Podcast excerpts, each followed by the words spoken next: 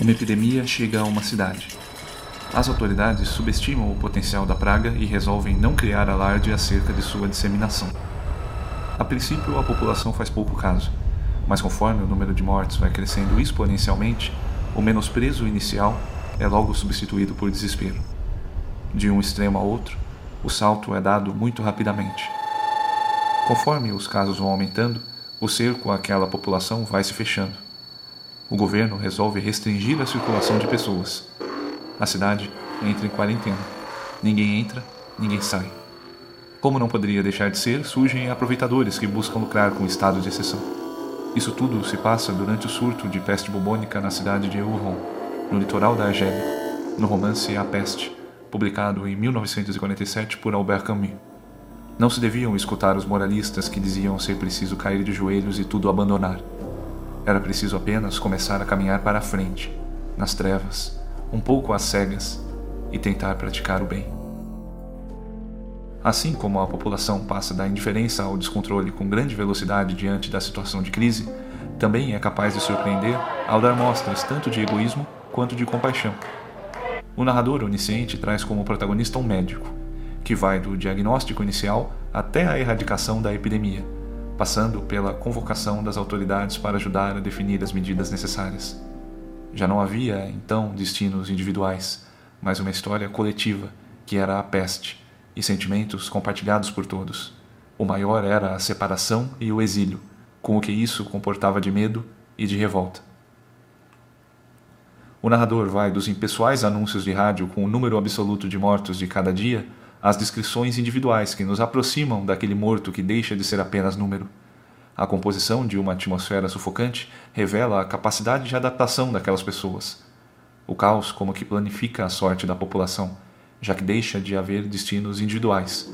Tudo que há é o destino da cidade. Sabíamos então que a nossa separação estava destinada a durar e que devíamos tentar entender-nos com o tempo. A partir de então, reintegrávamos-nos. Afinal, a nossa condição de prisioneiros. Estávamos reduzidos ao nosso passado, e ainda que alguém fosse tentado a viver no futuro, logo renunciava, ao experimentar as feridas que a imaginação finalmente inflige aos que nela confiam. Isolados de seus entes queridos, que não podiam retornar à cidade por conta da paralisação dos trens, os habitantes precisam desenvolver formas de colaboração.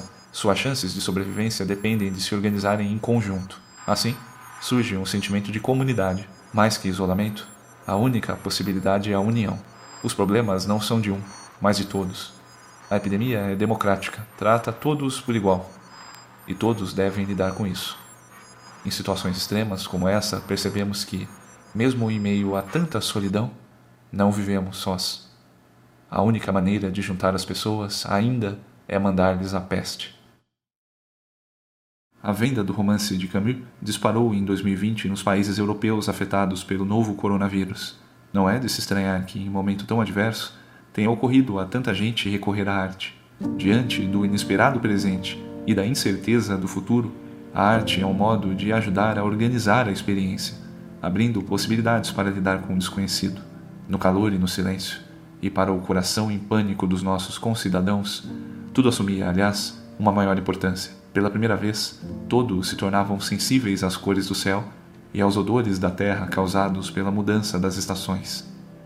A arte é capaz de atingir lugares que nem a ciência nem a religião são capazes de chegar. Muitas vezes, inclusive, ela chega a antecipar situações, mas não só. Também pode vir da arte alguns dos depoimentos mais fortes sobre o que se passou, como a ilustração com os trajes curiosos usados pelos médicos durante a peste negra, e o Triunfo da Morte, monumental quadro de Peter Bruegel, feito entre 1562 e 63, que trabalha a alegoria da dança macabra. Muito comuns em fins da Idade Média, essa alegoria lembra que não importa quem seja, na morte todo mundo dança, seja rei ou religioso. Seu surgimento está associado à peste negra, cuja quantidade de mortes causadas lembrou às pessoas como a vida é um tris. Diante de todo o terror apresentado na tela, somente um casal que se diverte com música é capaz de ignorar a morte que se acerca deles com todo o seu séquito. Mesmo em meio a tanta solidão, não vivemos sós.